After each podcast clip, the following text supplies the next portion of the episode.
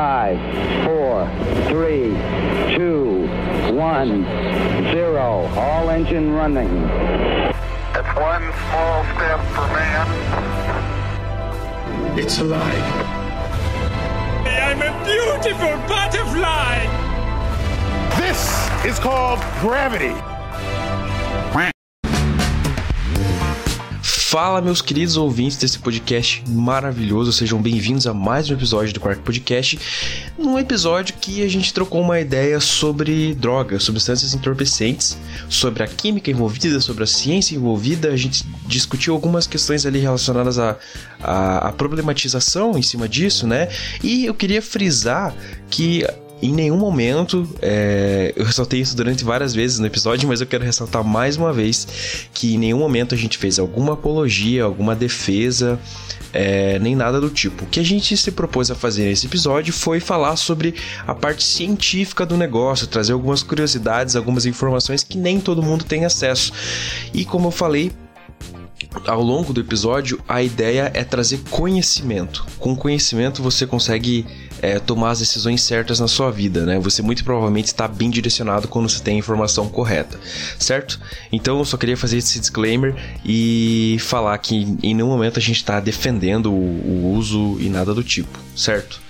E queria fazer um convite para que se você ainda não está seguindo a gente no Instagram, segue lá, é, @quarkpodcast, porque lá a gente, a gente tá sempre postando conteúdo complementar, a gente está fazendo perguntas, está interagindo com vocês, para que a gente consiga sempre melhorar o nosso podcast e tá trazendo conteúdo legal para quem gosta. Pode crer? Então curta o episódio aí. Valeu!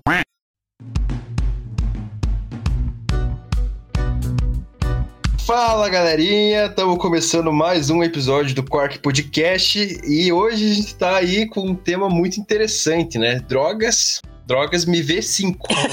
então, e é nesse pique aí que eu queria, que eu tô aqui, tá aqui do meu lado, né? Não exatamente do meu lado, mas tá do meu lado também, meu querido Luciano e o Luiz aqui para nós trocar ideia como sempre.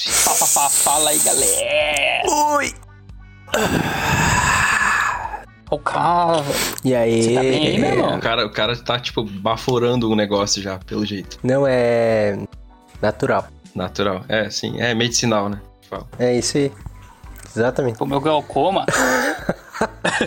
É, isso aí. Então, no, te... no, no episódio de hoje, a gente vai trocar ideia, trocar uma ideia aí sobre drogas, sobre algumas drogas que, que a gente tem conhecimento, mas eu quero já fazer um disclaimer, porque eu tô com muito medo de me queimar, eu não quero ficar com essa imagem de drogadinho, porque eu não sou essa pessoa. Tua família assiste, escuta o nosso podcast. Exatamente. Então... Exatamente. Tipo, esse podcast não é pra envergonhar a mãe de ninguém, né? Então, Ó, eu não vou fazer, eu acho que ninguém aqui vai, né? A gente não vai fazer nenhuma defesa, nenhuma apologia, não vai falar que droga é boa, não é que é ruim, não é nada. A gente vai falar sobre ciência. Na, na real, eu, eu queria falar já no começo, sim, que droga, droga, definição de droga mesmo, é qualquer substância que cause alguma mudança fisiológica ou comportamental no indivíduo. Então, se levar em conta essa consideração, e a gente for falar sobre drogas num geral, a gente tem que, que vai acabar passando por algum momento por medicamento. E medicamento é droga e não é uma coisa tão ruim assim, né? É verdade. Inclusive, essa definição aí, ela é bem ampla. E se parar pra pensar, você começa a pensar assim, o que que não é droga? De, de, de É. certo ponto de vista. O que, que o café que você toma depois do almoço não altera a tua fisiologia? É, exatamente, cara. Ou te traz uma mudança comportamental? Ah, eu, meu dia só começa depois do café, que daí eu acordo. É uma substância estimulante. Cocaína também te estimula. É, Então, é, de- o, que, o que muda é que o, uma é legalizada, a outra não. Aí, ah, já que já, já você falou nesse detalhe, também eu não quero aqui entrar nesse mérito aí de deve ser legalizado, não deve, olha, aqui, isso aí, aqui, isso não é Isso papo você vê jurídico. lá no Flow Podcast. E a gente não tá aqui também com o intuito de, de, de defender nada do tipo. A ideia é falar um pouquinho sobre, como, tipo, cientistas, né? O que que dá a pira, né? Sabe? Digamos assim. O que que dá a pira é bom, né? Mas... É um termo bem científico esse. Que, é um que termo que bem científico, no seu organismo? Então a gente vai falar do que, que- é, um termo bem, bem das antigas, né? O que que dá barato no... Olha, com a economia atual não tá nada dando barato, velho. É, justamente. Então, Tá tudo dando caro. Mas, já pegando, entrando na onda do Luiz, então, é, essa definição é uma definição dada pela OMS, né? Que é, então, droga é uma substância que ela promove uma alteração fisiológica no teu organismo. Pode ser boa ou pode ser ruim. Se ela dá uma alteração, digamos, benéfica, né? No sentido de que promova a saúde, ela é considerada um fármaco ou um medicamento, né? E daí, se ela não, se é o caminho inverso, se ela não faz bem para você, ela vai para o ramo da toxicologia. Então, fazer essa diferença aí. Mas é, a gente tá em contato direto com drogas, né? Seja no. Seja o cafezinho que você toma depois do almoço, ou o café que você toma o dia inteiro, né? Os litros de Sim. café que você toma. Porque vai por mim, amigão. Se você toma, assim, um litro de café por dia, não é só porque você gosta do sabor. Vamos combinar, né? Já o buraco já tá mais fundo. Você já tem uma gastritezinha por causa de café, você já sabe. Se quando você não toma café, você fica se coçando e achando que tem insetos por, pela sua pele, também é uma coisa que você pode se preocupar. Pô, já que a gente tá falando de café, cara, no primeiro ano da faculdade eu pensei que eu precisava de café pra conseguir estudar até mais tarde. E o café, cara, só me faz mal, velho. Cara, te falar assim, ó. Eu tomo café, um, um pouquinho de café que eu tomo, eu fico muito louco. Não, o meu, Eu não a consigo única concentrar. coisa que café faz pra mim, além da azia, é que 10 minutos depois de uma xícara de café eu tenho que ir no banheiro. Só. Ah, então, Só. te Que o estômago aí. dormir, o- não dormir com café sem café é por mim diferente. Não, mas cara, tipo, eu fico bosta e aceso ao mesmo tempo. É muito esquisito. Bosta e aceso. é, Fico lesado e aceso. Tipo, ah, digamos que eu vou estudar de madrugada, eu vou tomar um café, eu fico com sono e não consigo prestar atenção em nada, eu fico ligado, fico alvo em uns esquilos foda, mas ao mesmo tempo com sono. Temos aqui o nosso primeiro corte, então, aqui. Tomar café me deixa bosta e aceso ao mesmo tempo. É que isso aí, é isso tá- aí. Tá legal. Mas, então, pra gente falar, é, pra tra- trazer pra essa ideia aqui de, do papo de hoje, eu queria também trazer alguns conceitos que envolvem química. É, que, que, na verdade, assim, falar um pouco da- da- do, do que eu entendo. Que quando a gente fala de drogas, a gente pode dividir elas em, em, em dois, em duas classes, né? Drogas sintéticas e drogas naturais. E basicamente aí envolve uma, uma parte bem interessante da química, que é a parte da química orgânica. Né? Então a, gente- a química orgânica estuda os compostos de carbono e ela tem dentro dessa área exis- existem subdivisões e uma delas é a química sintética, que seria então você a partir de alguma substância mais simples você, você gerar né, uma droga, um fármaco e por aí vai. E também tem a parte de química dos produtos na- naturais, ou fitoquímica, que é o estudo de compostos provenientes de plantas. Basicamente é isso. Também tem é, estudo de, de compostos que vêm de, de animais, assim, alguns animais, uns organismos mais simples, como eu já vi pesquisa por aí com, acho que esponja do mar, se não me engano, de eles retirarem esses, esses compostos de, de esponjas. Mas enfim. Ah, eu acho que até alguma toxina de, de serpente também. Isso, é, justamente. O Botox tá aí pra isso, né? É. E a química, do- a química sintética, então, né? A gente faz moléculas e a química de produtos naturais a gente extrai moléculas de plantas, né? Que é uma área super importante. Acho que mais pra frente a gente pode falar sobre isso, mas é, é uma área super importante, responsável pela, por vários medicamentos, vários, vários cosméticos, afins e. Enfim. E na química de produtos naturais, a gente, os compostos de interesse são chamados metabólitos secundários. O que, que são metabólitos secundários? São moléculas que desempenham funções que não são vitais numa planta, né? E como elas não são vitais, não são essenciais para o metabolismo daquela planta, elas se acumulam, né? Ou seja, tem uma, uma- em maior quantidade.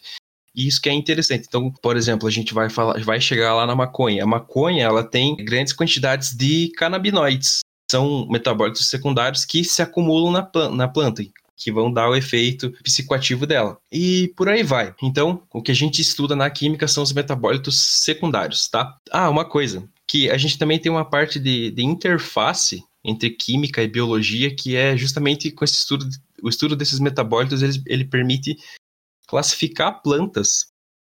Então, existe uma área que se chama quimiotaxonomia, que é a organização dos seres vivos de acordo com as composições de, de moléculas, a composição bioquímica deles. Então, existem plantas que têm moléculas em comum, né? Alcaloides, terpenos, a gente vai chegar lá, né? Mas, e que se, existe essa classificação de plantas de acordo com que elas são compostas, tá? É, isso aí é novidade para mim, porque. Você não sabia disso, cara? Não, eu gosto de bicho. É. é, planta. Eu acho que você mesmo me falou que um dia eu perguntei se botânica era legal e você falou assim, cara, ninguém gosta de botânica, então acho que deve. Não, ah, deve ter. Tem, tem uns loucos aí. Mas. Mas sei lá, e... O que vai é, ter tô... de biólogo revoltado com você agora, cara? Não, não, não, tem, que eu concordo. Não, botânica é muito massa, cara. uhum. Falar pra você que quando eu tinha aula de fisiologia vegetal às sete e meia da manhã, eu acordava às cinco só pra me alongar e ir animado pra aula. É, cara, mas é. Porque é muito massa. é por isso que eu faço mestrado em zoologia, porque... É, de... eu... Pra não estragar, é. né? É, pra... isso aí. é... Enfim. Então, os metabólitos secundários, eles são marcadores taxonômicos. Então, eu posso classificar a planta de acordo com é, de acordo com os metabólitos que ela produz. Então, existem plantas que são classificadas de acordo com, ah, tem certos alcaloides, tem terpenos, tem...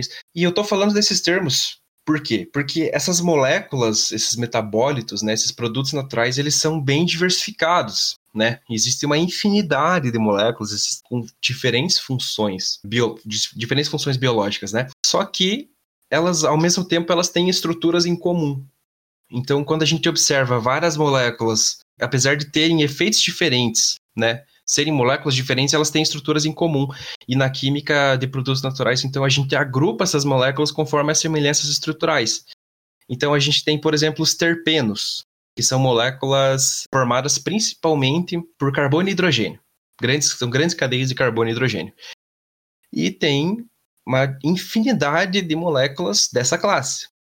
E dentro dessa, eu não sei se eu posso usar o termo classe, né, porque que vai ver é, eu esbarro aí em algum um erro conceitual, mas dessa categoria de moléculas. Então, e dentro dessa categoria a gente vai ter outras divisões. Por exemplo, um terpeno muito famoso é o beta-caroteno, que todo mundo fala aí da que cenoura. Faz, é, da cenoura, que faz bem para a saúde e tal. O beta-caroteno ele é um terpeno, só que ele está dentro de uma categoria menor que são chamados carotenoides, que tem diversas é, plantas por aí que dá cor para a planta é, para vegetais, legumes e tal. Beta-caroteno é bom para vista, né? Não sei dizer, cara.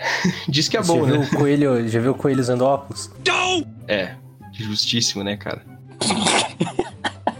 Pode crer. Confia em mim, bicho eu entendo. é, eu, eu, acho que eu vou. Quando tiver bicho, eu jogo pra você, então. Enfim. É... Ah, outra classe que a gente tem são os alcaloides. Os alcaloides já têm uma estrutura diferente, né? Um exemplo de alcaloide é a própria cocaína, é cafeína, é... Tem alguma coisa a ver essa terminação ina aí? Ou isso é só de nome popular? Cocaína é um nome popular, mas vem de amina, né? Porque a cocaína ela é uma substância... Bom, já que nós já estamos aqui, Vamos. Eu, eu, a primeira droga que eu separei pra vocês. Eita! Vai ter. Ô, louco, velho. Vai ter amostra grátis aqui, cara. Nesse momento tá chegando a amostra grátis aí na casa é, de cada um. Momento biqueira. Momento biqueira. momento biqueira foi. É. Então, assim, momento Polícia Federal batendo. Menu degustação. Menu degustação agora. Alô, polícia, se você estiver ouvindo, eu juro, não, não é apologia, cara. É, é, é ciência, conhecimento, tá bom? Quantos gramas sou... você separou dessa primeira droga aí pra nós? Não posso falar, né? Porque. Enfim, é... a cocaína é um alcaloide. E o que, que é um alcaloide? Então, é um produto natural. Realmente fica difícil, não, não é interessante eu ficar falando, ah, tem isso e aquilo, porque é um áudio, a gente não, não tem como mostrar as imagens das moléculas, né? Quem sabe rola um conteúdo complementar sobre isso. Mas voltando, a cocaína ela é, uma, é um alcaloide, os alcaloides são compostos conhecidos, é, na sua estrutura eles têm nitrogênio. E eu não sei se os meus queridos colegas de podcast lembram, ou se quem está ouvindo lembra lá do ensino médio, ou se ainda está no ensino médio, lembra de química orgânica. Mas quando a gente tem um composto ligado, é um carbono ligado a nitrogênio, a gente tem uma amina, certo? Então a cocaína é um tipo especial de amina. Então o, o ina vem de vem de, de amina. É o nome popular, mas tem uma, uma, uma referência à função orgânica dela, que é a mina. Respondendo a sua pergunta, Luiz. Aí, ó. E, bom, vamos lá falar da, da famosa. Bom, então a coca, ela que é a planta onde a gente encontra a cocaína, ela é cultivada na América do Sul, principalmente no Peru, na Bolívia e na Colômbia. Então, tipo, todo mundo aí deve lembrar a Colômbia, Pablo Escobar, então vem daí. Na verdade, essa planta ela já é Plata utilizada. ou plomo? Só que existe o Pablo Escobar aí, sabe? Entendeu a referência. Segue o bonde aí, cara. Desculpa ter interromper. de crema. É, a planta era utilizada por vários povos andinos aí já no Peru. Eu sei que eles têm a- a- o costume de mascar as folhas de coca e fazer umas infusão, né? Infusão é chá, no caso, fazer uns chá de coca. Mas pra ficar doidão? Não, eu acho que ela tem um, um efeito meio broncodilatador, porque são, são lugares de, de- com bastante altitude, né? Então o ar lá é mais rarefeito, você tem mais dificuldade de respirar. Hum, De respirar, né? E daí acho que eles mascam a, a folha pra, pra melhorar esse, pra essa sensação de respiração, sabe? é tipo um hack deles ali pra. Tá. Hack natural. É, é uso, uso terapêutico. Entendi. É, tá. E na coca, então, que a gente encontra a famosa cocaína. Ah, uma coisa, eu já vi em vários lugares por aí a galera falando que, que cocaína é uma droga sintética. Não, não é. Vamos lá. Cocaína, ela é extraída da coca, certo? Só que o que as pessoas cheiram não é cocaína. Elas cheiram o cloridrato de cocaína, beleza? Por quê? A cocaína é uma substância que ela não é muito, ela acho que muito, ela é bem pouco solúvel em água. Então, assim, ela não se dissolve muito bem em água. E, e por questões de versatilidade, digamos assim, é melhor que ela seja solúvel em água. Tanto que existem parênteses aqui. Tudo que eu tô falando aqui é de pesquisa que eu fiz. Eu nunca usei. então, não é, não é conhecimento de, não Alô, é conhecimento mãe. de causa. Alô, mãe. E- é, Tem que deixar Alô, frisado. mãe, eu nunca fiz isso. Eu só, só sou um cara muito interessado pelo assunto, mas porque é ciência e não por nada. É, enfim, eu, aliás, eu vou fazer isso várias vezes durante o episódio. Eu vou fazer esses disclaimer aqui e para Tá, as pra pessoas bater terem- bem nessa terra. é, pra bater bem nessa tecla aqui que eu não faço nada disso, tá bom? Mas quando, que a, gente, quando a gente vai extrair a coca, é feita uma maceração da, das folhas e tal. E daí é adicionado o ácido clorídrico. Mais uma coisa, vocês lembram lá do ensino médio? Quando você tem um ácido reagindo com uma base, a gente forma um sal e água.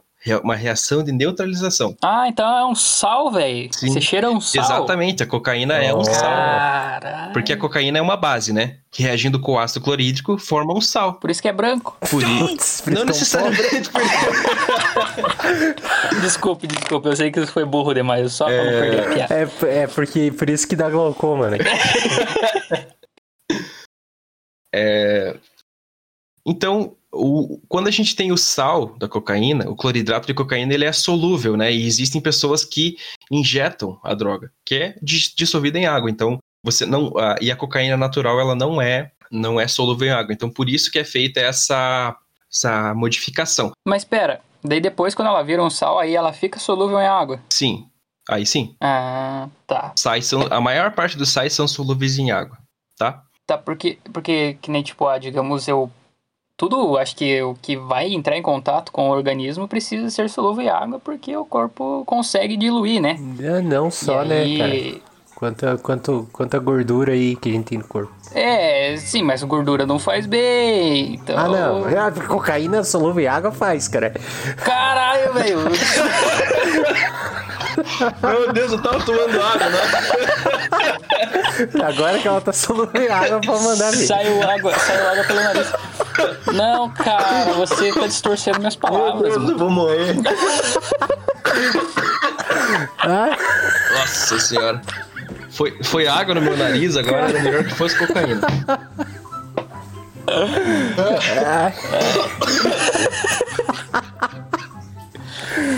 Alguém vai, chama o irmão do, do Fefe pra salvar ele lá. morreu, morreu. Cara, eu acho que eu vou.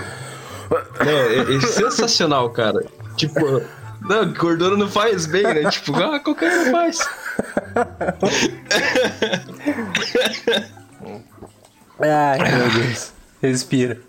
Ai, Mas, Mas na real, não, tipo, não precisa ser solúvel em água pra estar no nosso corpo. Por exemplo, amido a gente come, mas não é solúvel em água também. Mas é solubilizado no corpo. Ah, Enfim. tá. Então, então tá bom, então. É, é isso. E daí, inclusive, a cocaína, ela fica com esse aspecto branquinho, o sal. Então, eu não eu posso estar falando merda, mas eu acho que isso também pode ser uma das razões, assim, né? Porque, na verdade, é, é usado o sal porque ele tem aspecto de pó. E a cocaína pura, ela não é exatamente um pó, ela é meio é, uma coisa mais pastosa, mais resinosa. É, é assim, aquele, sabe? a pasta base que, que, que eles falam. Isso, é... exatamente. Essa, na verdade, é a cocaína mesmo. Exatamente, a pasta base é a cocaína. Só que daí é feito o sal pra virar o pó. Daí o pó é o sal. Isso, Que exatamente. é Pasta o base é clori- cocaína. cloridrato, cloreto de, de, de cocaína? Como é que Cloridrato. é? Cloridrato de cocaína. Isso aí. Mas daí cocaína fica como se fosse um. Qual que é a- o elemento que compõe tudo isso daí? Porque o cloreto, beleza. O cloro, beleza. Uhum.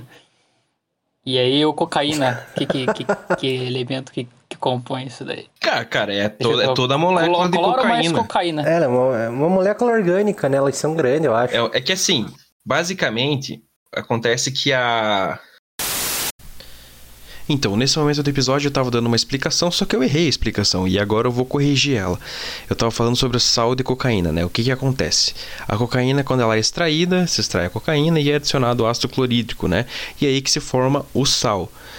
Nesse, nesse processo, a cocaína vai ficar com uma carga positiva e é, o, o íon cloro proveniente do ácido clorídrico vai ficar com uma carga negativa. Então a gente vai ter cocaína positiva, é, cloro com carga negativa. A gente tem um sal, beleza?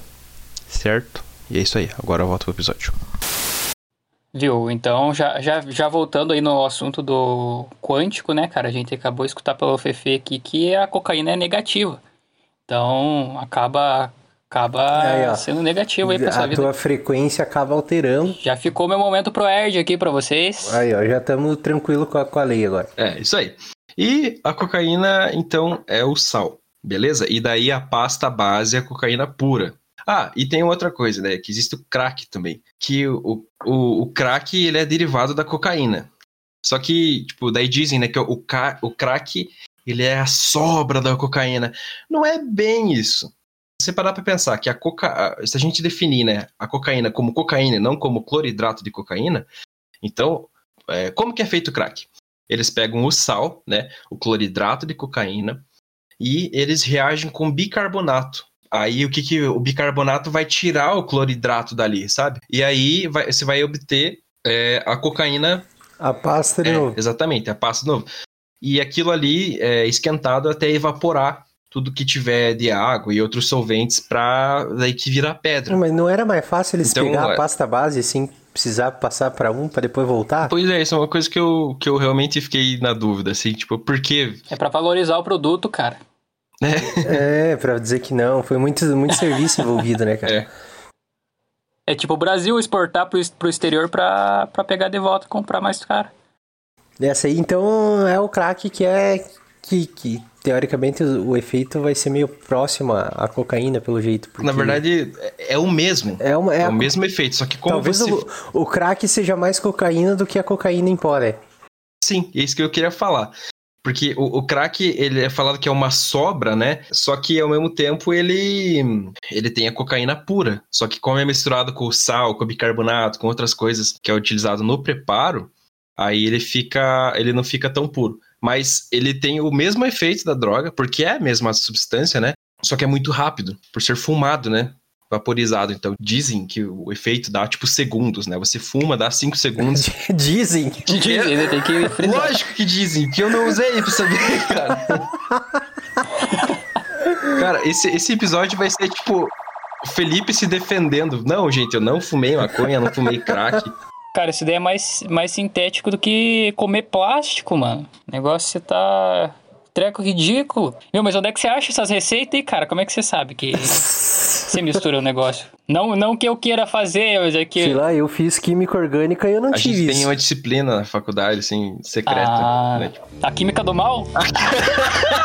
É nessa disciplina aí que tem a. A plantação de maconha das federal é dessa disciplina aí. Isso, aham, sim, sim. É, é, na- inclusive no primeiro dia, todo aluno recebe uma mudinha, né? Ah, pra é o você- trote. Tem que... É o trote, não, um presente, o professor dá. É o presente. Aí, Ah. não, presente não, é avaliação da disciplina. Ao fim da disciplina, a planta vai ter que estar bem cultivada, com alto teor de Ah, THC entendi. e blá blá blá. Então, já que entrou no assunto, você separou aí uma boa quantidade de maconha pra esse podcast também? Sim, cara. Eu, Você pegou ele, pegou ele de surpresa, cara. Ele então, ficou, "Que que eu extasiado." falo não agora?" só. fo- na real, eu peguei. Eu, foi a que eu mais separei foi maconha pra vocês. Tá Ô, bom? louco, hein? Você sentiu que ele, que ele gaguejou, né? o que mais você que, é, pra vocês aqui. Vai lá, então manda pra nós. Manda. Ô, mas antes, antes de a gente Então, eu passar tô- pra uma coisa. Pera, pera, pera, eu tenho uma pergunta. Manda. O que que impede o cara, já que, já que o químico tem conhecimento da, da molécula ali, digamos assim, que causa esse efeito, ele não, não tem a possibilidade de remover isso daí e entregar uma, uma maconha, uma cocaína, sei lá, que seja ineficiente pro, pro fim. E entrega tipo uma homeopatia de droga pro, pro cara, tá ligado? Tem, tem, tem como. Como assim? acontecer isso? É, Eu não entendi isso aí, não. Ó, imagine, você tem o conhecimento ali de qual, qual que é a molécula que causa o efeito psicoativo no indivíduo. Até aí tudo bem. E aí, tem como é, remover somente essa, essa parte que faz mal e deixar Mas, o restante... mas é que na cocaína o, o, o que causa efeito é, é a, coca, a cocaína é o, o princípio ativo, né? Pois é, então deixa só cloro pro cara cheirar. Eu quero mexer cloro, velho. Daí, vo- Daí você comercializa isso e acaba com, com o uso, cara. Você ganha dinheiro em cima, falsificado. Mas é que assim, a, a cocaína. coca- o que, o que fa- ah, inclusive, esqueci de falar disso.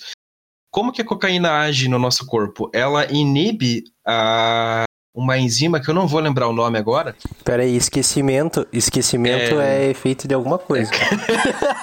Cara, eu vou, vou sair presa dessa gravação. Mas Ela inibe o que- a enzima. É, tá. A cocaína ela inibe uma enzima no nosso corpo que é responsável pela recaptação de dopamina e noradrenalina. Então, o que, que acontece? Como não é feita essa recaptação, a gente fica com um excesso de dopamina e noradrenalina no nosso corpo. E aí a gente vai se sentir um efeito exacerbado desses neurotransmissores. A dopamina está envolvida assim com, com questões mais de empolgação, de, de prazer e tal. E a noradrenalina Bem-estar. isso, bem-estar. É uma- um termo melhor. É aquela sensação quando você pratica um exercício físico. Isso. E a noradrenalina? A noradrenalina Você é tá um- fugindo de alguém, um cara. efeito muito parecido com a adrenalina. Você tem a aceleração do batimento cardíaco, você fica mais eufórico. Você vai apresentar alguma coisa na frente de todo mundo. É, é isso aí. Na verdade, aí já tem o efeito luta ou fuga também, mas é. Fica aí pro próximo episódio, porque é bem legal. Por que, que dá dor de barriga? Nossa, eu só quero saber, cara. Eu tenho bastante. Então, vamos, vamos deixar aí a pauta planejada já. Beleza. E então é por isso, você tem esse excesso de, de neurotransmissores no teu corpo e você vai ficar é, loucão com isso daí, beleza? E o que que acontece? O quem faz isso daí é a cocaína. É a molécula inteira da cocaína que ela vai fazer esse efeito. Aí, é, respondendo a pergunta do Luciano, se eu fizer uma modificação química, pode até ser que eu reduza o efeito, pode ser que não tenha nenhum efeito no corpo, ou pode ser que eu potencialize esse efeito. Entendeu? Então, é, isso é. Se você diluir em água, ele fica mais potencializado. É homeopatia feelings aí. É, Mas eu acho exatamente. que na real essa questão do Luciano aí de, de tirar, talvez, alterar a molécula, não, não, não- Porque, tipo, a pessoa tá indo atrás disso por conta do efeito. Mas ela não sabe o que, que tem ali dentro, cara. Tá, mas se ela não tem o efeito, ela não vai comprar mais do Felipe. Quer dizer, do, do, do cara. Nossa senhora! Esse é o último episódio do Felipe no Quarto Podcast. Depois desse episódio, o Felipe foi preso. É, provavelmente. Vocês têm um contato de um advogado bom? Ô, quem, ô, ouvintes desse podcast, quem tiver um, um contato de um bom advogado, manda pra gente, beleza? Que acho que a gente vai precisar. E, então vamos lá, passando, continuando minha degustação. Agora eu separei aqui um. uma- um- Não, eu tenho uma pergunta antes de você ir pra maconha. Mas, meu senhor, o cara tá, o cara tá fissurado na Não, cocaína, é que velho. o Felipe. Não, na verdade é pelo efeito. Que nem você tem um efeito ali e ele começa a ter o efeito exacerbado das adrenalinas e loucuras do corpo. A gente sabe que, por outras pessoas, né? Pelo que a gente tem conhecimento das pessoas que usam, né? O que a gente ouve no, no, no jornal aí, é que a dependência é causada justamente porque a pessoa começa a usar e quer aquilo mais e mais, e aquele efeito vai é, perdendo o efeito, aquela droga vai perdendo efeito para aquela pessoa, né? Então a minha dúvida é o que que acontece que o, o uso em, em, excesso acaba perdendo o efeito. Não só nisso, né? Mas, tipo, digamos assim, também na, até na própria bebida alcoólica. A galera começa a beber mais para ficar bêbado. Então, e... eu, eu, não, eu não sei, eu não tenho um grande conhecimento disso. Eu só queria pontuar uma coisa, né? Que é, existem essas vias, principalmente as vias dopaminérgicas aí, né? Que que várias coisas que a gente faz que geram prazer é, liberam dopa, dopamina no nosso cérebro. Só que quanto a gente vai gerar, meio que tem uma tolerância, né? A gente vai criando uma tolerância a esse neurotransmissor. Então, quanto mais você descarga, você tem, mais você vai querer. Acho que o Luiz pode é, pontuar isso melhor do que eu, mas acho que é algo nesse sentido. É, eu acho que você cria, de certa forma, uma resistência ao efeito. Talvez o efeito esteja acontecendo, mas você está mais habituado a isso já. Além disso, eu acho que o que contribui bastante é, é que você tem que ter estruturas de absorção para essa droga, né? Porque de algum jeito ela tem que parar dentro do teu corpo. Então, no caso, a, cocaína geralmente é cheirada, você vai destruindo a mucosa do seu nariz. Daí chega uma, um certo momento você já não está absorvendo como você absorvia antes a cocaína pelo nariz. Então você vai. Tem outros caminhos aí não tão ortodoxos, eu acho, de você absorver a cocaína tipo pelo ânus, por exemplo, que o intestino é extremamente é uma, uma, uma um epitélio muito especializado em absorção, né? Mas você vai destruindo as estruturas e eu acho que isso também vai levando a pessoa a buscar outros meios, que nem o crack, que é fumado, você não precisa cheirar, você não absorve por uma mucosa do nariz ou do você, é pelo, pelo pulmão. Então, eu acho que isso é um conjunto de fatores Inclusive, existe um relato bem, um relato bem comum de, de, de, que a pessoa cheira pela primeira vez e é sensacional. E daí depois, na segunda, ela tá tentando buscar a primeira. E na terceira, ela tá tentando buscar a primeira e ela nunca tem a mesma sensação. Por causa dessa essa questão de tolerância também.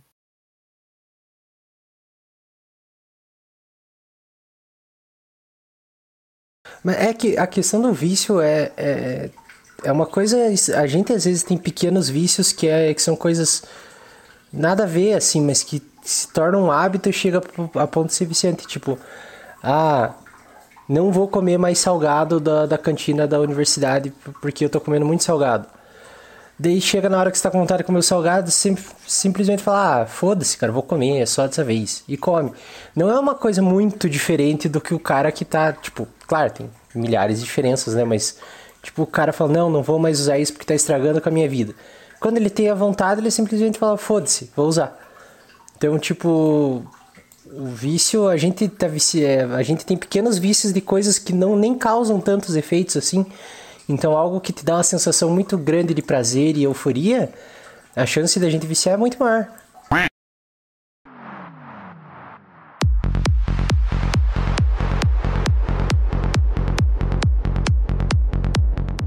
seguindo o nosso cardápio. Curiosamente, eu separei três drogas aqui, né? Uma para cada um nesse episódio. Pode crer. É... Segue então, aí, outra agora que, pode falar. que agora, agora fugindo, falar, né? É... Nossa, eu esqueci. A gente acabou fugindo nessa. Esse esquecimento, rapaz. É. Não, é que não é. É que sabe o que, que rolou? Cada um tá induzindo o papo para um lado, daí foge do que eu queria falar. Mas antes de eu falar dessa próxima droga, que é o LSD, eu queria fazer um, um apontamento aqui, que é o seguinte: a gente tem três categorias de drogas, né? Que são as drogas depressoras do sistema nervoso central, é, do sistema nervoso, melhor dizendo, da atividade mental. Depressoras da atividade mental, estimulantes da atividade mental e perturbadoras da atividade mental. Então a cocaína, ela é uma droga estimulante, né? Como a gente viu, ela, os efeitos dela, ela é, potencializa certas atividades mentais, digamos assim. Agora, por exemplo, o LSD é uma droga perturbadora. Por quê? Porque ela vai é, gerar perturbações, obviamente. Mas o que, o que, seria isso? Seriam, tipo, delírios, é, alucinações e, e, e não, não, precisa ver necessariamente com esse, com esse lado, assim, tipo, que a gente tem pejorativo é, no sentido de que como se fosse uma coisa terrível, você tá vendo imagens horríveis. Não, causa uma distorção do, do, do espaço-tempo, digamos assim. Você tem uma sensação de. oh, o cara abre um é. buraco de minhoca, velho. É, cara. Tronga. Não, deixa eu corrigir causa uma sensação de distorção. Então, tipo, os relatos dizem que você o tempo parece passar mais devagar, que você anda um tanto e parece que você andou mais do que você andou. Enfim, então isso é uma perturbação do teu, da tua atividade mental. E o LSD, no caso, já, já seria uma droga sintética. É sintética. O LSD, ele foi sintetizado pela primeira vez pelo Albert Hoffman, que é um cara que ficou bem famoso por causa disso, porque ele ele estava querendo fazer um medicamento é, para alguma coisa, eu não lembro do que, que era exatamente, mas ele acabou é, sintetizando por acidente a droga, entre aspas, e aí caíram umas duas gotas na mão dele. e o cara ficou loucão. De cair na pele? De cair na pele. E tem essa droga. Ah, é que é adesivo, né? Como é que funciona esse dedo? Eu não tô ligado. Como é que usa? Como é que. Você trouxe aqui pra nós, agora eu ensino como é que usa. O LSD, ele é muito potente. Então, é, acho que é a, a droga conhecida, a droga conhecida pela, pela gente, assim, que tem o maior poten é, efeito é, por, por quantidade. Deixa eu achar essa informação, quer ver? Tinha separado em algum lugar. Peraí. Ó, é, as doses de 20 a 50 mi, é, miligramas produzem efeitos com duração de 4 a 12 horas. Puta merda. É um buraco, ó. Bateu uma onda forte. É, então, tipo, 20 a 50, 20 a 50 miligramas é muito pouco. Muito pouca coisa. Então, realmente, nas gotinhas ali que caiu na, na mão do cara, ele sentiria esse efeito. Totalmente possível. E essa droga, eu acho que ela é bem complexa, assim, o efeito dela, mas eu, pelo que eu li, ela, ela atua na recaptação de serotonina. A serotonina é, o, é um neurotransmissor ligado à sensação de felicidade, euforia e tal. Me corrija se eu estiver errado, Luiz, mas acho que é isso, né? Não sei, cara. Eu sou ainda mais de animal do que de hormônio. mas eu vou, vou, concordar com você agora. Não, mas eu acho que é, acho que é isso. Só que uma coisa, né? Não é porque o hormônio tá ligado à felicidade que excesso no corpo vai fazer bem. O que seja tudo mil maravilhas, né? Esse excesso no nosso cérebro gera os efeitos da, da própria droga. Então, tem a... o que, que ela causa, assim, basicamente? Tem o, o efeito de uma euforia mais distorções perceptivas de cor, contorno, formas, assim, você pode. Quem usa pode sentir isso, né? E tem o negócio da, da do espaço-tempo aí, que Einstein devia, tipo, amar, assim, o LSD, porque. Mentira, não. Mas é, a percepção do espaço-tempo, ela pode ser alterada quando você usa esse tipo de droga. E o, L o LSD é um, é um ácido? Não. O LSD, ele aí já é uma incongruência, assim, porque o LSD ele é obtido a partir de um ácido, mas ele não é um ácido. Na verdade. Mas como que os drogados sabem isso, cara? Os cara falam, como é que os caras sabem que ele é obtido a partir de um ácido? Porque, ah, digamos assim, vamos lá pra balada, daí fala, ô, oh, me vê um ácido aí. Como é que eles, que eles usam essa, essa, essa nomenclatura? É, mas ó, veja bem, o, o LSD no, ele foi obtido dentro de um laboratório por um cientista, né? Então é, já é, é, é diferente. Na verdade, assim, é, o Hoffman ele obteve o LSD a partir da ergotamina, que é uma substância que tem no, no, num fungo que é chamado de esporão de centeio. Só que essas ergotaminas elas têm um, um efeito de medicamento, tal, são, é usada para alguma coisa que eu não vou lembrar agora, mas ergotamina, se você procurar aí, ela, ela é um medicamento. Então, muito provavelmente, ele estava querendo fazer uma modificação nesse fármaco para achar outra coisa. E aí ele acabou sintetizando. Olha, eu descobri aqui que a ergotamina é boa para enxaqueca. Isso aí, é, enxaqueca. Ele isso. é um vasoconstritor também. Isso. Então, aí o que, que acontece? Ele fez uma reação de hidrólise. O que, que é hidrólise? É a quebra. Quebra através da água. Isso aí. Ah, mas eu sou muito químico. Dá uma, dá uma estrelinha pra ele agora. Agora pergunta, pergunta pra mim o que é uma fotólise. É quebra pela luz. Não, era pra você perguntar. Ah, é verdade. Então tá bom, tá bom, tá bom. Prossiga. Foi reprovado. Desculpa, é que minha, minha percepção do espaço-tempo aqui tá alterada. LSD. Pode crer.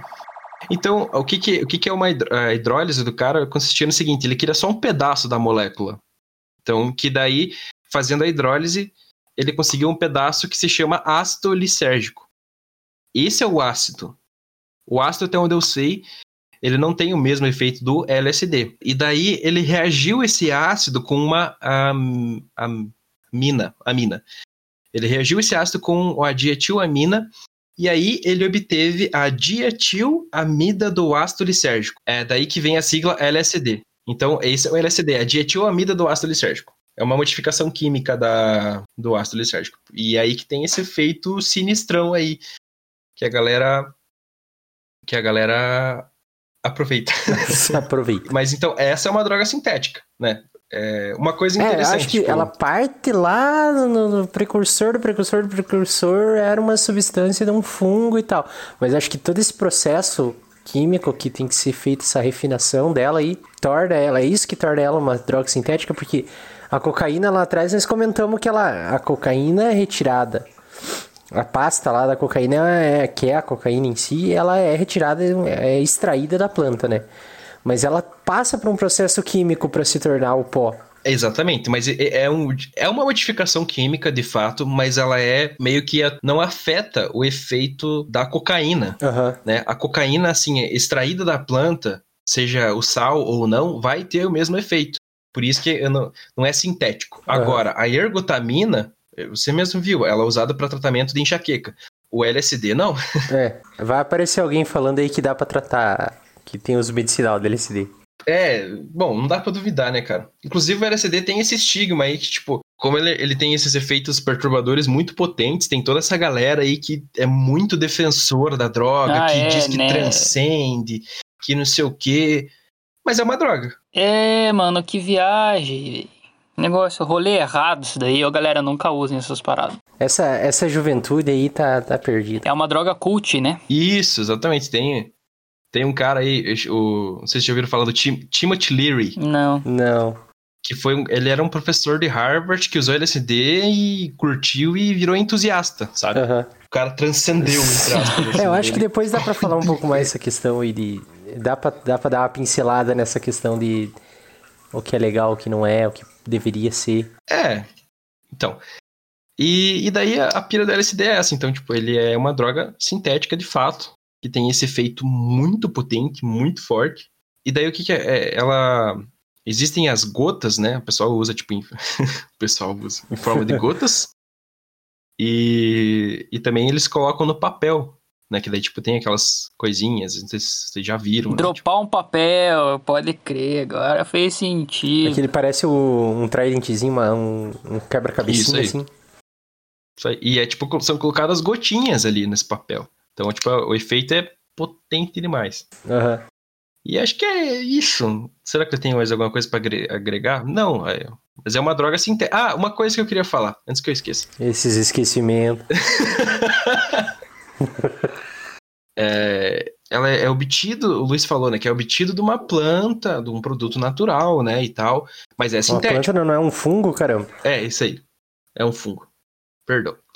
Então, o que nem o Luiz falou, é obtido de um fungo, né, que é um produto natural, mas é feita uma modificação química até que se chega na droga. Inclusive, isso é muito, é muito difícil, né? Na, na química, assim, prefere-se obter uma molécula a partir de uma que já existe. No sentido de que, obviamente, a gente só obtém uma molécula a partir de outra que já existe. Só que o que eu quero dizer é o seguinte: como o LSD é uma molécula complexa, vale mais a pena eu obter a partir da ergotamina, que tem estruturas similares ao que eu desejo, do que eu, eu obter de uma substância simples. Porque é, aí que eu falo da química sintética, na química orgânica sintética faz isso. Você sintetiza moléculas.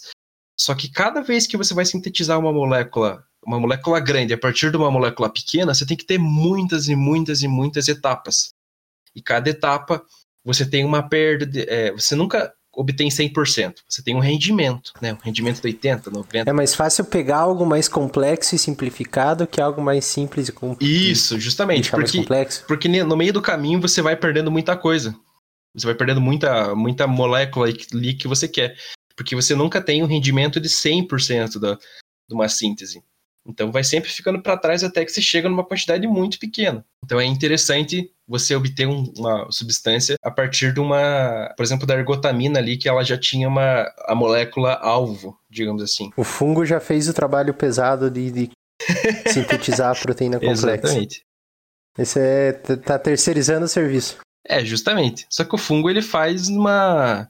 Não quer fazer em escala industrial o negócio, né, cara? Ah, mas aí vem o capitalismo, né? É, exatamente. Coitado dos fungos. Tem o sindicato dos fungos trabalhadores. Coitados. É, na verdade, esse fungo é bem filho da puta, ele já matou muita gente, cara. Porque o esporão de centeio, ele causa uma doença que se chama ergotismo. Hum, E muita gente já morreu por causa disso. Assim, há muito tempo atrás, acho que na Idade Média. As pessoas comiam o centeio contaminado e acabavam morrendo. Complexo. Complexo. Isso aí, LSD é isso. Próxima droga.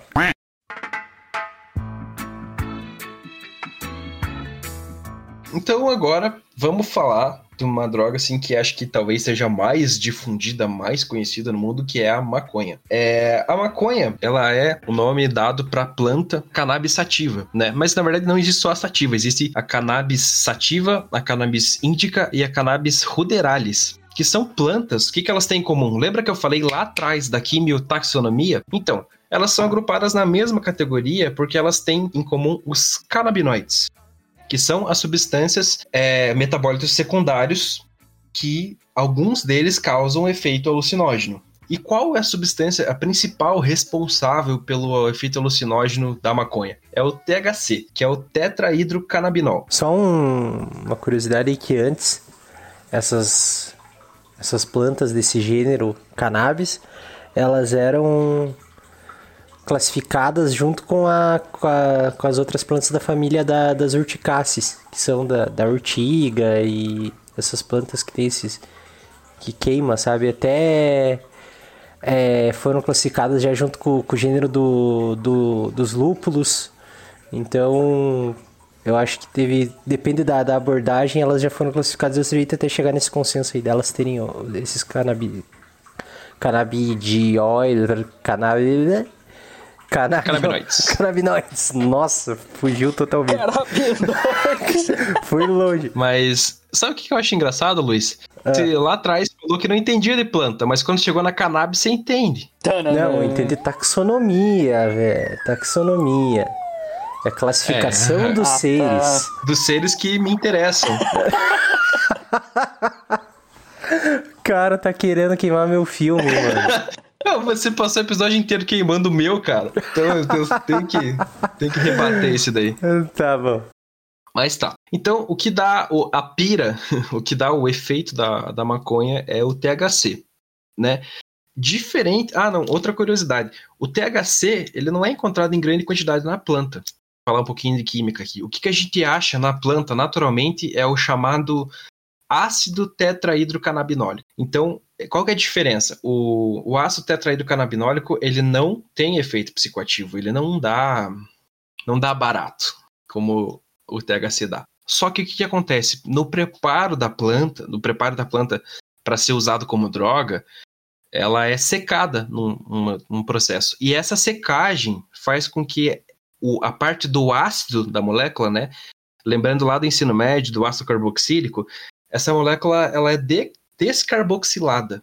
E aí, então, de ácido tetrahidrocannabinólico, a gente vai para tetrahidrocannabinol, que aí é alucinógeno. Então, na secagem da planta e no próprio ato, o ato de fumar a planta, né, porque ela está sendo queimada ali durante esse processo, é descarboxilado a substância e ela é, vira o THC que, que é o efeito alucinógeno, certo? Entendi. Pô, mas a hora que ele é queimado, então ele potencializa ou ele vira o THC? Porque ele é seco, ele é seco antes, ele já tem THC. E aí quando ele é queimado, ele potencializa. Potencializa mais porque você está degradando o ácido tetrahidrocannabinólico a THC. Ah, tá. Porque essa secagem não vai eliminar todo o Entendi. ácido, assim. Ah, uma curiosidade também é que existem essas receitas onde as pessoas fazem bolo, brownie, sei lá o que, com a maconha. E, e por que que esse negócio é tão forte? Justamente por causa da descarboxilação. Porque o, o ácido tetrahidrocannabinólico está em grande quantidade quando não é seco. Só que se você faz uma receita com o negócio, extrai, nem sei como é que faz, né? Mas fazendo lá e levando ao forno, você vai tirar todo o ácido e vai ficar só THC. É por isso que, tipo, existem os relatos, assim, que o cara comeu um brigadeiro. Então aqueles brownie dos filmes lá do American Pie. Um brisadeiro. É, então, o brisadeiro, os brownie, na hora de fazer a parada, você deixa no forno. E aquilo ali tá transformando tudo em THC. Por isso que o negócio é Veneno! Exato, isso aí. Enfim, a maconha, diferente de outras drogas, ela tem um efeito. Ela atua diferente no nosso cérebro. Ela é aquele lá da, da, daquelas três categorias que você falou lá. Ela tá na, na que faltou, né? Que era. Não, ela é. per- A maconha é perturbadora. Ela é perturbadora? Achei que ela era a que diminui lá, como que é? Depressora? Depressora. Não, depressor é tipo álcool, opioide, enfim. Ah, bom. Mas a maconha, ela é uma droga perturbadora da nossa atividade mental e ela atua de uma forma diferente. Que nem eu falei, o LSD inibe recaptação de serotonina, a cocaína inibe recaptação de dopamina na adrenalina. A maconha, ela tem, ela atua em neurotransmissores específicos, que são, são os receptores canabinoides que a gente tem no nosso corpo. Então a gente tem receptores não para essas moléculas, mas que Respondem a essas moléculas. isso, que respondem a essas moléculas. Então, que são os receptores canabinoides? São dois, o, C- o CB1 e o CB2. Ah, foi, foi bem intuitivo isso. o, é, o CB1 ele atua no sistema nervoso central e o CB2 es- atua no sistema nervoso periférico e é só até aqui que eu vou falar porque eu não entendo nada disso, mas é a nível de curiosidade. Porque o nosso corpo, ele produz substâncias neurotransmissores que são chamados de endocannabinoides. Que um exemplo é a anandamida, que ela tem funções no nosso corpo né, e por isso ela atua nesses receptores. Então o que, que acontece? Quando se ingere, quando se ingere não, quando se fuma a maconha, quando se usa a droga, esses canabinoides vão atuar diretamente nesses receptores. Nesses receptores CB1 e CB2, diferente de outras drogas que atuam inibindo a recaptação de neurotransmissores. Então, só pra. Que lá que você falou que não ia falar mais nada, que você não manja disso, não. A questão desse sistema nervoso central e periférico não tem muito segredo. Que é o sistema ner- nervoso central é cérebro e medula, né? E a, a coluna. E o periférico é todos os outros nervos que estão além disso, sabe? De, nervos de, de, de, de superfície do corpo, de, de musculatura. Então, basicamente, ela atua em todos os, todo o sistema nervoso do corpo, porque o central e o periférico não tem nada além disso, sabe? Pode crer. Aí, ó. Então, complementando. Só é. É que é de bicho, mãe. Então, é, na maconha, que nem eu falei lá atrás, a gente tem os canabinoides. Né? O THC é um deles. Só que é toda uma classe, existe toda uma classe de, de, de moléculas, uma vasta gama de moléculas, né? Esses canabinoides são classificados pela química como terpenos fenólicos. Isso importa? Não, mas tá aí a informação para vocês que eles são terpenos fenólicos, é, se vocês tiverem interesse. E já foram identificados mais de 100 compostos dessa, dessa classe na planta. E nem todos são psicoativos. Que nem eu falei, existe o ácido tetrahidrocannabinólico, que não é psicoativo. Né? O THC, O ele é canabidiol psicoativo. também não é um canabi... canabi... É, é bem, bem dele que eu ia falar. O canabidiol, ele é o. Acho que em quantidade, assim, é a segunda substância em maior quantidade dos canabinoides na planta. E ele não tem efeito. Ele não tem efeito psicoativo da maconha. Ele, e é, acho que, o principal expoente, assim, da planta para uso medicinal. Pois é, era isso que eu ia perguntar. Porque a gente escuta falar bastante do, do- disso aí, né, cara? É, é ele que tem esse... é, auxilia no, em... A... Glaucoma. Glaucoma. Não, é... É, O glaucoma não, cara. Glaucoma é o próprio THC mesmo. Ô, louco! é, mas acho que quem tem espasmos por epilepsia... ou- Isso, é. O canabidiol, então já que a gente entrou nessa seara, vamos falar do canabidiol. O canabidiol, ele é, uma, é, um, é um canabinoide que não tem nenhum efeito psicoativo e tem alguns efeitos contrários ao THC. Por exemplo, um efeito colateral do uso agudo, que digamos é o, uso imediato, e, do, e tanto do, do uso agudo como do uso, uso crônico da, da, da maconha, é a ansiedade, causada pelo próprio THC. Curiosamente, o, o canabidiol, conhecido também como CBD, ele tem efeito ansiolítico.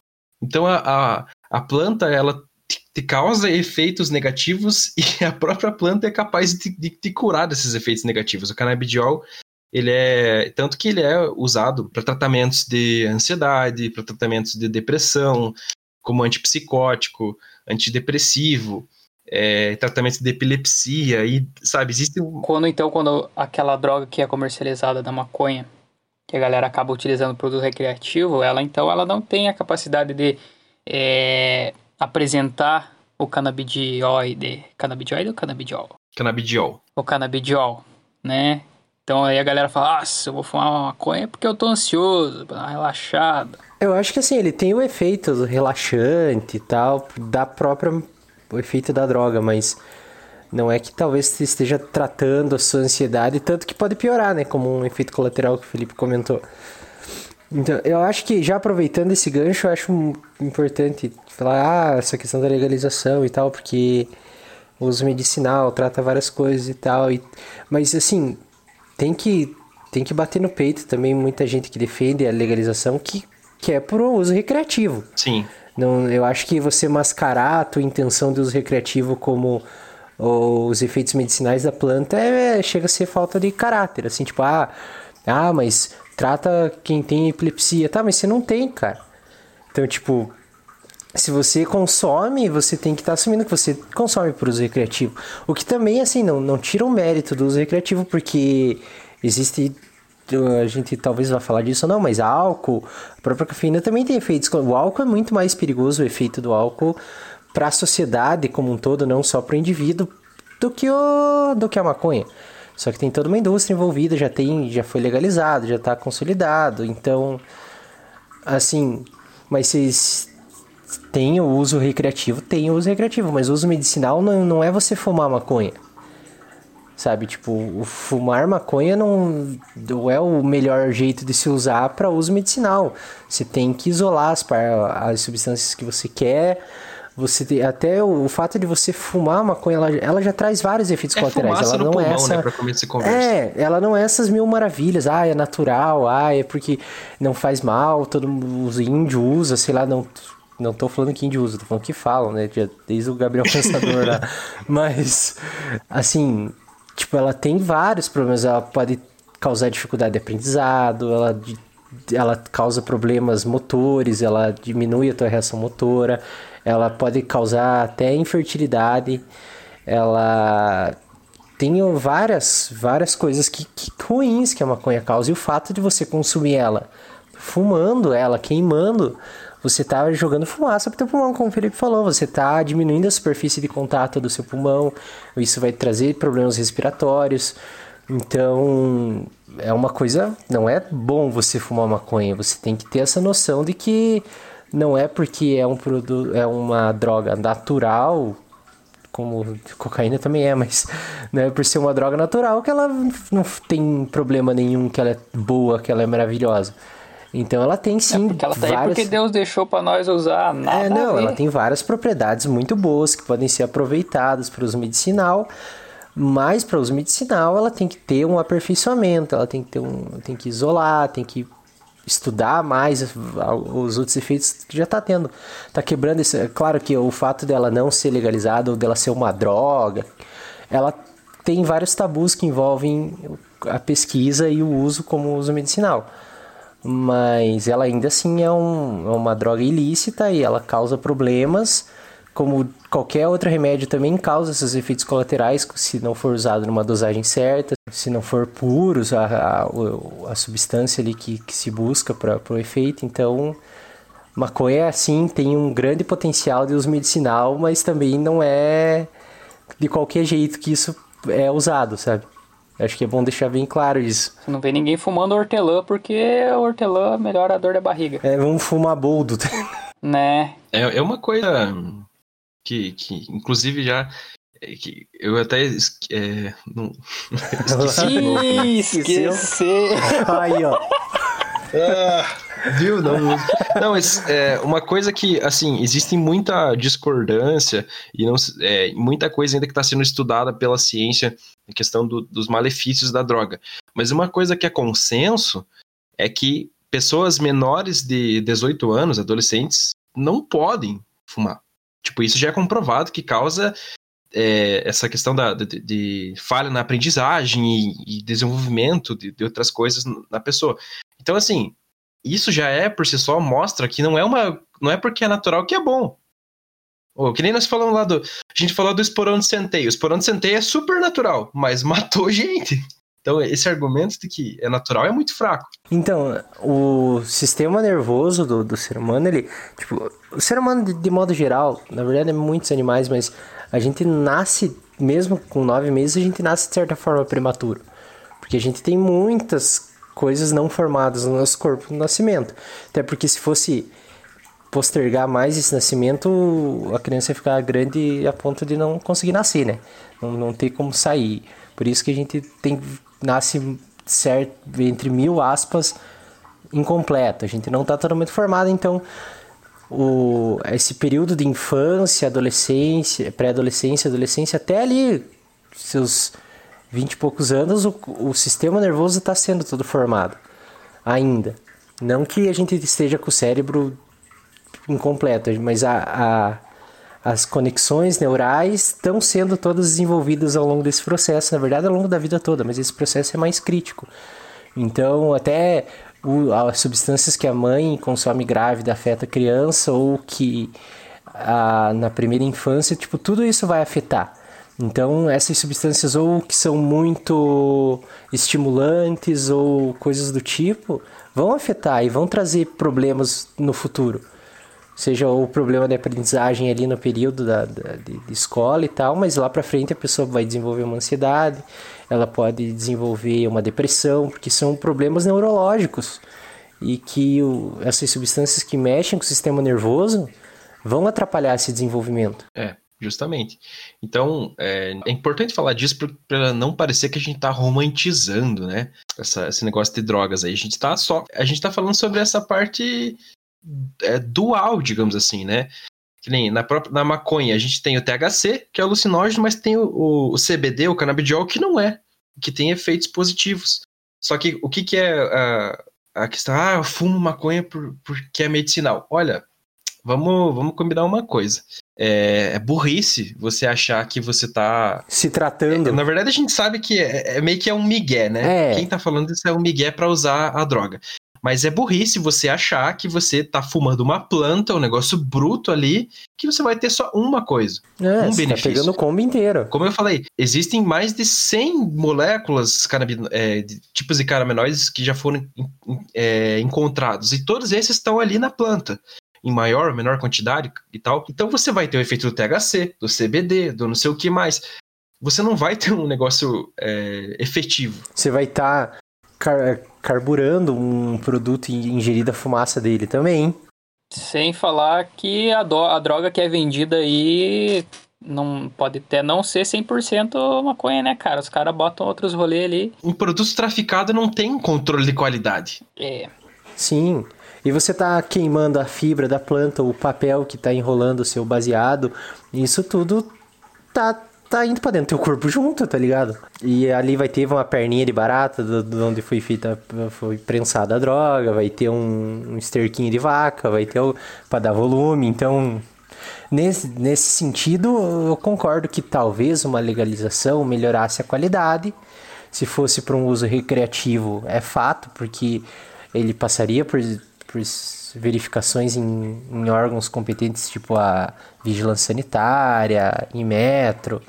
Então, sim, tem diver, traz vantagens a legalização para quem consome o, a, essa droga, mas eu acho que também envolve muitos fatores políticos. É uma. É, eu, eu vejo como quase declarar guerra contra guerra assim séria mesmo contra o tráfico, porque é um problema que vai gerar, tipo, você falar, ah, se legalizar vai vender na farmácia. Tá, e o farmacêutico que vai lá estar tá atendendo vai ser o concorrente do, do traficante que tem um fuzil. Então, assim, pode trazer problemas nesse sentido também.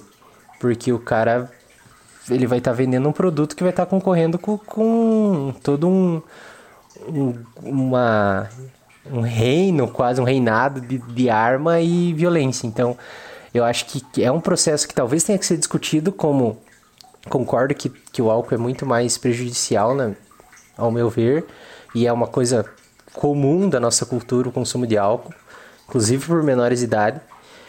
Mas tem é muita a discussão tem que ser muito muito bem feita e tem esse fato de que o uso recreativo traz problemas como o uso recreativo de álcool também traz. Queria só deixar claro isso aí para dizer que não tô, não, não, não concordo nem discordo. Muito pelo contrário. Isso aí. Mas então, já que nós estamos nessa, eu quero puxar pro outro lado agora. A gente falou dos malefícios, dos riscos, mas também tem um outro lado que essa criminalização gera problemas e não para o usuário, é, mas para a pesquisa. É, por quê? Hoje em dia, é muito difícil pesquisar. No Brasil, a gente tem pesquisadores, eu tô falando do Brasil, né? Porque em outros países onde é legalizado não faz sentido essa discussão. Então, no Brasil, onde ainda é criminalizado, os pesquisadores que trabalham com a cannabis têm muito problema.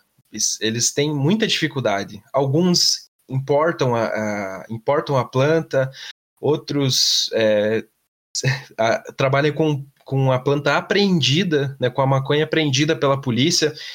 Eu fiz, eu dei uma pesquisada assim rápida em alguns trabalhos, por exemplo, da área da química, é, que trabalham com cannabis, e eu te, reparei dois pontos principais. Primeiro, todos eles é, são, pelo menos os da química, né? São com, feitos com drogas apreendidas. Se você olhar lá, a, a, planta utilizada foi cedida pela, pelo Instituto de Criminalística, não sei o quê, daí, sabe? Tudo nesse sentido. Qual que é o problema disso? Quando você tem uma. Não existe controle de qualidade nisso daí. Então você não pode fazer um estudo rigoroso ou um estudo diferenciado nisso daí. Confiável. Por, é, confiável, porque você não sabe em que condições que a planta foi cultivada. E outra coisa é que todos os trabalhos têm um viés meio de criminalístico, meio forense. O que, que é isso? Então, é tipo assim, é um trabalho que eu desenvolvo voltado para. Eu vou criar técnicas de identificação de canabinoides e por aí vai. Então, é tudo, é todo nesse, nesse sentido de, de caracterizar, de identificar moléculas, que isso daí, querendo ou não, contribui muito para quem trabalha com ciência forense, né, com criminalística, com toxicologia. Só que não agrega muito para a pesquisa do outro lado, que seria desenvolvimento de, de fármacos, ou caracterização completa de uma molécula de maconha. É, eu falei lá no começo do podcast sobre os metabólitos secundários, né? Então, eles são produzidos pela planta. Isso quer dizer que as condições em que a planta foi, foi cultivada, né? Solo, é, afetam o, isso. É, exatamente. O solo, o período, iluminação, tudo, o clima, né? Tudo vai afetar quanto de canabinoide, quanto de produtos naturais você vai ter ali. Agora, como é que você vai fazer um estudo com isso, sendo que você nem sabe aonde e como essa planta foi é, cultivada. Sim, eu já vi coisas lá do, exterior que existem variações da, da, da, própria espécie que, de plantas com mais THC, menos THC, mais canabidiol, menos canabidiol. Então, o estudo disso é, é, é, bom você entender quais circunstâncias ou quais variações genéticas permitem a, a maior é, quantidade de um ou outro na planta, porque se for trabalhar com uso medicinal, num primeiro momento o que mais interessa é o canabidiol. Então, você conseguir produzir uma planta que contenha mais canabidiol é mais matéria-prima para pesquisa do que uma planta com mais THC. Então, tem que ter pesquisa para a pesquisa tem que ela aprimora os processos, ela aprimora o conhecimento, né? Então, com certeza essa criminalização ou até dificulta porque como você falou a, a planta vem sei lá em que condições sei lá o que mais o que mais está misturado naquela planta naquele prensado naquele material é por ser apreendido pode ter vindo de vários lugares lugares né cara sim é. E, e você não atrapalha com o controle, porque cada vez vem um material diferente, né? Então você não tem um, a mesma planta sempre, ou mesmo a mesma linhagem sempre, ou a mesma variedade sempre para você fazer um estudo confiável, aprofundado e seguro, né? Então eu acho que é um atraso, eu vejo como um atraso, atrapalha bastante muitas áreas e tem essa esse processo de legalização tem toda essa discussão se vai legalizar para todo mundo, se vai legalizar para pesquisa, se vai legalizar para uso medicinal. Eu já vi uma ONG que ela bate de frente com, com, a, com a lei mesmo aqui, no, acho que ela é do sul do Brasil, ali pro, pro lado de Santa Catarina, Rio Grande do Sul, que ela produz os óleos de, de, de canabidiol para tratamento de, de, de, doenças e ela está o tempo inteiro batendo de frente com, com problemas jurídicos, porque o que ela está fazendo é, é quase é tráfico, ela está cultivando uma planta ilegal para extrair coisas, mas ela tem toda essa briga para o uso medicinal. Então acho que isso é um problema, sabe? Nesse sentido, tipo, por que, que os caras que estão fazendo uma parada bacana, legal, eles têm todo esse empecilho, eles estão ajudando muita gente, mas eles têm todo esse empecilho por causa de um problema jurídico, um problema de, de, na questão legal. Então eu acho que podia ser mais flexível isso. Inclusive o canabidiol, ele ficou famoso depois que uma uma família conseguiu direito na justiça para usar aqui no Brasil é, como tratamento para epilepsia, porque as outras medicações não faziam efeito, né? E era muito remédio e tal, não dava certo. Acabou que eles descobriram esse tratamento, foram atrás, depois de muita luta conseguiram. E aí que começou a se popularizar, inclusive o CBD. É, só que então imagina, né? A gente poderia ter aqui no país é, centros de pesquisa voltado para isso, porque a, a planta tem um potencial medicinal. E que nem eu falei, tem 100 moléculas já foram identificadas. Pode ter mais. E pode ter, pode ter moléculas tão positivas quanto o CBD, é, ou existem os canabinoides sintéticos, então você poderia extrair, quem sabe, uma, um canabinoide específico da planta, modificar quimicamente para potencializar um efeito ou alterar um efeito. É, então existe muita coisa a ser explorada que a gente não consegue por causa da situação é, legal da planta. Para vocês terem uma ideia, existem pesquisadores que fa conseguem fazer isso. Mas em 2018 tem um pesquisador da Unifesp que, é, que trabalha com, com a cannabis que foi acusado de apologia ao crime. Por pesquisar a droga, cara. Pesquisar a droga não, pesquisar a planta, uhum. né? Então, e, e, e, essa pressão legal é muito ruim, que não é, hoje em dia não é permitido o cultivo, né?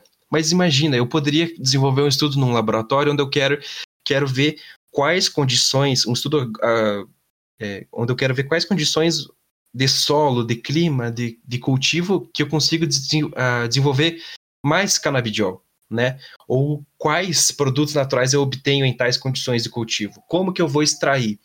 Como que, eu, que nesse extrato eu identifico quantos canabinoides? Desses canabinoides, qual que eu quero purificar? Sabe, tem muito chão para explorar. Sim, e que tá, de certa forma, amarrado, preso a essa questão jurídica, né? É. Na, na a USP, ela fazia uma, um estudo com o canabidiol. Eu não sei se vocês chegaram a ver essa notícia. Já tem um tempinho que ela ia começar a desenvolver um medicamento a partir do canabidiol em parceria com a Prat Dona Duzi, a indústria farmacêutica. Uhum. Só que daí eu fui atrás da notícia. Cara, a, as plantas vêm da Europa. Putz. tipo, pra começar. Nossa. Então já, já Olha a barreira que você tem, né? O atraso, a complicação burocrática que o negócio tem, né? É, justamente. Por um. Eu, eu não quero entrar na discussão aqui se deveria legalizar para o consumo recreativo. Mas para questão de pesquisa, sim, deveria. Porque a pesquisa não é, tem. Ninguém tem o problema que você dá. Como é que você libera para uns e não libera para outros? Você abre brechas. Eu, eu entendo que a legalização para pesquisa ou para uso medicinal vai abrir brechas para outras, para uso recreativo. Com certeza. Mas ao mesmo tempo, bota a gente numa posição científica. Só que isso também é. O, Brasil já está nessa posição faz tempo, de um atraso científico de desenvolvimento, né? É, Sim. A gente poderia ter um desenvolvimento medicinal, farmacológico muito maior se não tivesse essas barreiras. Então, olha quanto de problema que eu tenho de ter que trazer uma planta de outra de outro continente para poder pesquisar e daí aquela história não, não faço aqui o preço aumenta aí esse medicamento provavelmente vai ser muito caro por conta disso então vai muito longe né Com não certeza. é só na questão de ah vai liberar pro, pro, pro cara ali na esquina fumar olha cara esse, esse podcast começou zoeiro e terminou sério, velho. Viu? Viu? Por isso que eu queria deixar a maconha pro final, porque eu sabia que, que com maconha a gente ia se divertir.